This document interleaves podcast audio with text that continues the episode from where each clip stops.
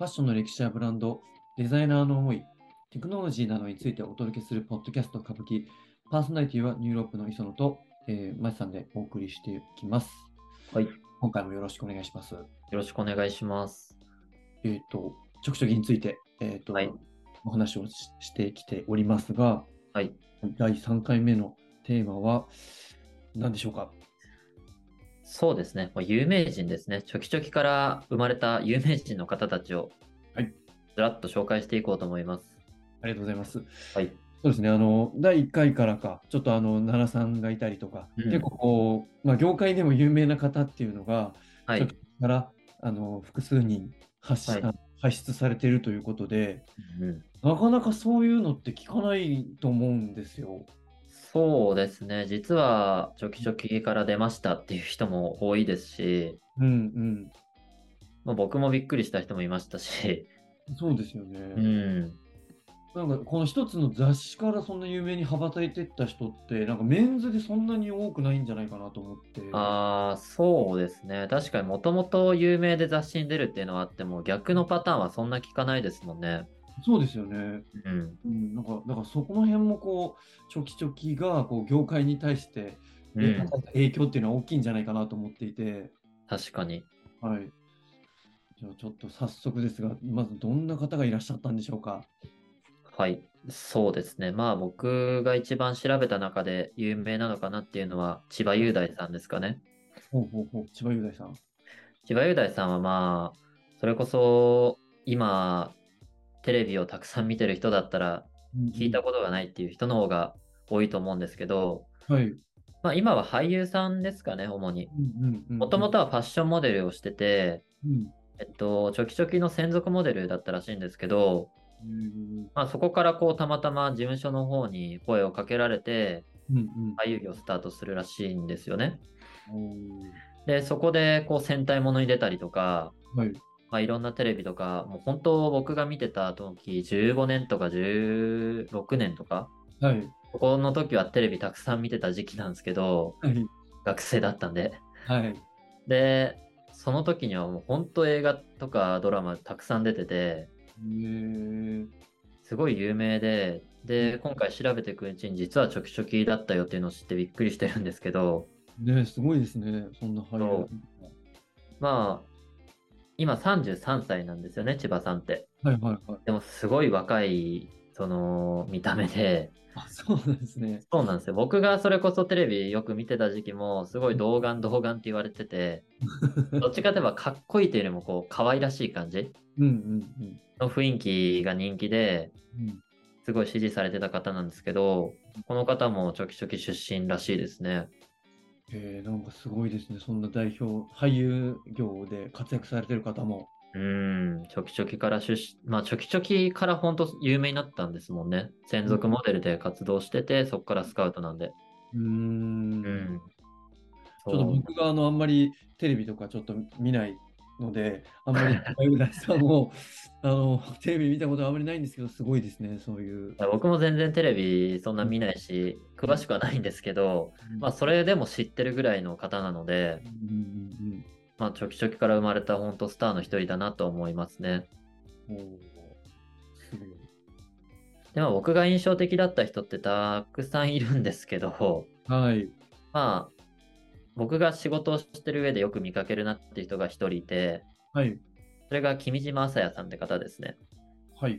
うんで、この方はウェアでスナップとか今すごい上げてて、うんうんまあほんと雰囲気のある服装でおしゃれな方なんですけどうん、この方もちょきちょきから輩出された有名人ですね。もとも、と原宿のステディオスで働きながら、えーうんちょきちょきとかファインボーイズっていう雑誌のモデルとしても活躍してたんですよ。はい。で、今は主に俳優業を活動してて、まあ有名どころでは仮面ライダーオーズにレギュラー出演したことで、うん。えまあ、他にもこうドラマとか映画も多数出てるみたいですね。ーほうほうほうほう僕、オーズちょうど見てたので、あ、そうなんですか。そうなんですよ。まさに。あそう、まさに世代っていうか、あ、この人だったんだっていうので。で、よく見ると、うん面影も残ってるし、うん今結構髪長いんですけど、君島さん。うんうんうん短くしたら確かにそうだなって思って。あ当時はちょっと髪型がもう印象も違ったんですね。うん、短かったですね。えーちょっとこう、爽やか系っていうか、はい。うん。まあでも今こう雰囲気マシマシですごいかっこいいスナップが上がってるんで、よかったら見てほしいですけどね。そうですね。この方、その、歌舞伎マガジンのあの、記事の方でもよくスナはいップはいの写真が上がっていて、へえ結構この名前から、えっと、歌舞伎マガジンにあ、名前の方を検索して、はい歌。舞伎マガジンに流入される方もいらっしゃるみたいで、あ、そうなんですね。すごい有名な方なんだなと思って、見てたところ、あ、ちょきちょきの方なんだっていうのを知りました。ああ、 ここでもまた繋がってびっくりってやつですね。、はいい、そうです。や、確かに僕もびっくりしました。うん、で、あとはそうですね。まあやっぱチョキチョキって美容師さんをよく載せてた雑誌なんで、うん、まあ美容師さんで有名な方も何名かいて、うんで、その方の一人が三品康平さんって方ですね。はい。で、この方もチョキチョキとかのモデル活動を得て、うん今はオーシャン東京というサロンで副社長してる方ですね。うーん。で、まあ、オーシャン東京って同じようにチョキチョキに出てた方がいて、うん。もう一人、雨宮雄三さんという方もいるんですよ。はい。で、この方もチョキチョキに出ててすごいおしゃれな人ですね。アメカジ系というか、へーちょっとストリートテイストな服装がかっこいい人ですね。へーで、オーシャン東京って、まあ、こうヘアセットに興味があったりとか、うん。美容師を志したことがある人なら一度は聞いたことがあるような美容室なんですけどあ、そうなんですね。はい。そうなんですよ僕がもうそもそも高校の頃に美容師になりたかったのではい。西名さんのヘアセットの動画とか YouTube で見ながらうんうんちょっ と勉強してた時期もあったんですよね。すげえ。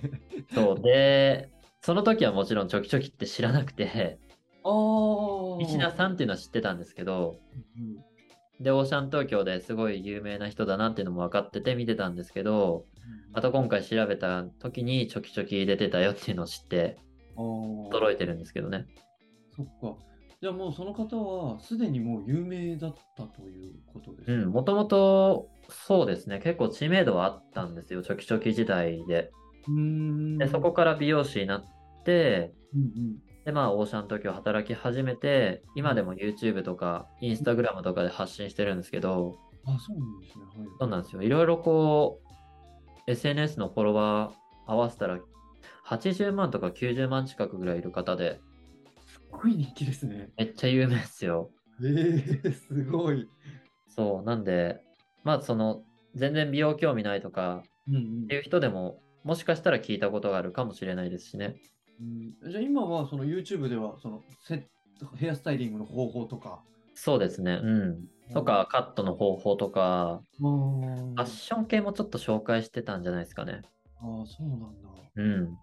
今でも、すごいおしゃれな情報を発信してる方なので、ね。この方も見てほしいですね。で、まあ、美容師といえば、僕はこの人も外せないなと思ってるんですけど、はい。奈良優也さんですよね。はい、そうですね。はい。もうチョキチョキのカリスマと呼ばれるほどの、はい有名なキングだったんですけど、はい。まあ現在は島原宿でトップスタイリストとして活躍している方ですね。うんうんで、この方はレディー・ガガとか、水原希子さんとかローラさんとか名だたる有名人のスタイリストを担当したことがある凄腕の美容師なんですよ。へえ。まあインスタグラム見てもらったらわかるんですけど、もうすいろんな有名人が載ってて、へえ。写真を撮ってる姿をよく見かけるんですけど、はい。もうちょきちょきの歴代のキングの中でも群を抜いて人気だったみたいで、本当に。にカリスマ的存在だったらしいんですよね。かっこいいなー。はい。すごいかっこいいですよ。うんで、まあ、キングの人たちの服売れたって言ったじゃないですか。はい。もうでも奈良さんの影響力って本当絶大だったみたいで、もう。奈良さんが着たアイテムが奈良着っていう名前がつくほど、はい。相当その奈良さんが着たからっていうブランドになってたみたいなんですよ。もう超一瞬で売れるっていう感じで。やばいっすね。うん、もう、なんか比じゃないですよね。インフルエンサーっていう。うんうんで、まあ、美容師っていうことで、服装以外にも髪型っていうのも注目が集まったみたいで、うんへー当時、こう、メンズのロン毛ブームっていうのを作ったっていうふうにも言われてますね。はちょうど木村拓哉さんとかもすごいロン毛だった時期っていうのも相まってなんでしょうけど、奈良さんも影響したって言われてますしね。へえ。もう有名人、芸能人に負けないっていう。うんうんうんうん。もう僕はチョキチョキキングの代表って言ったら奈良さんって言って間違いないと思うんですけど、うんうん。もう当時はすごい人気を博してましたし、今でも美容業界とかモデルさんもしたりとか、うんまあ、DJ をやったりとか、うん。もう本当多岐にわたる活躍をしてますね。うん。すごいですよね。そう奈良さん、あの、YouTube の方に、はいちょきちょきキングの歴代の人と話すみたいな回を上げてくれてるんですけど、はいはいはい。その回見たらすごい面白かったですよ。あ、本当ですかはなんか当時の撮影の裏話とか、い。ちょきちょきってこう、ちょっとオラオラ系が出てる雑誌でもあるんですけど、うんうんうん。結構実はキング仲悪かったんじゃないかみたいな話をしてて、はい はい。いや実は仲良かったよみたいな、そういうこう、表だけでは見えない裏の事情も聞けて僕は面白かったですけどね。ねえ。そっか、じゃあ意外に皆さん仲良かったと。うん、あの、 当時の奈良さん、僕、古本屋さんで見たんですけど、雑誌で。はい。へちょっとやっぱ怖いんですよ。えいかつい感じっていうか。はい。でも、その YouTube 見てうん、すごい柔らかくて優しい人だなって思ったんで、うんうんうんまた実際その YouTube で声聞いたりとか、その奈良さんの人柄知るとうん、あ、確かに惹かれる方だなって思いましたね。うーんう。ん。人気になる理由がすごいわかります。うんなんか動画ちょっと僕も見てみたんですけど、なんか、はいもう動画の作りとかもなんかちょっとおしゃれですよね。そうですね。撮る場所もそうですし、うんすごいやっぱこう、外観もこだわってるなっていうのは分かりますね。そうですよね。やっぱりこう、うん判断の高い方なんだろうなと思って、ううんん。僕も見ておりました。ということで、チョキチョキからは、あの、ちょっと今回ね、全員紹介しているわけではないんですけどね。はい、そうですね。もう僕の印象に残ってるっていうか、はい。あ、知ってますね、みたいな人を中心に紹介していきましたね。ありがとうございます。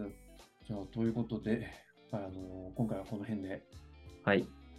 えー今後ファッションについて、えー内容を発信していきますので、まだチャンネル登録をされてない方は、チャンネル登録をよろしくお願いします。それでは今回も松さん、ありがとうございました。ありがとうございました。